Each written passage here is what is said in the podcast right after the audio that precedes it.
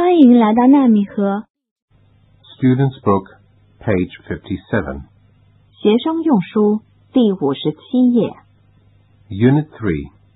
Story Time. Look and Learn. Duckling, duckling, Swan, swan, Nest. nest, Listen and enjoy. The ugly duckling. 1. It is warm in spring. Mother duck is making a nest. She has three eggs. Student's Book, page 58. 学生用书第五十八页。2. The eggs are in the nest. They're green and small.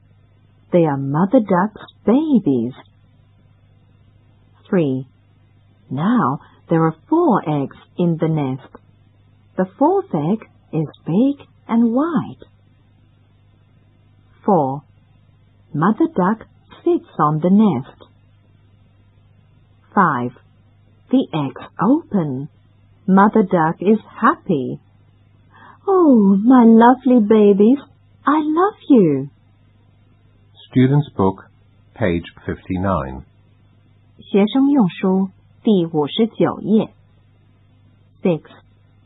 Mother duck sees four ducklings. Three ducklings are yellow and lovely. One duckling is big and grey. He is ugly. 7. Mother duck feeds her babies with small worms. The big grey duckling eats all of them. 8. Mother duck swims in the pond. The yellow ducklings sit on her back. The ugly duckling is too heavy, so he swims behind them. Student's Book, page 60. 学生用书第六十页。9. The three ducklings often play together. They are happy. The ugly duckling is sad and lonely. 10. The ugly duckling swims away. He does not want to stay with them. 11. It is so cold in winter. The ugly duckling goes into a house, but an old woman drives him away.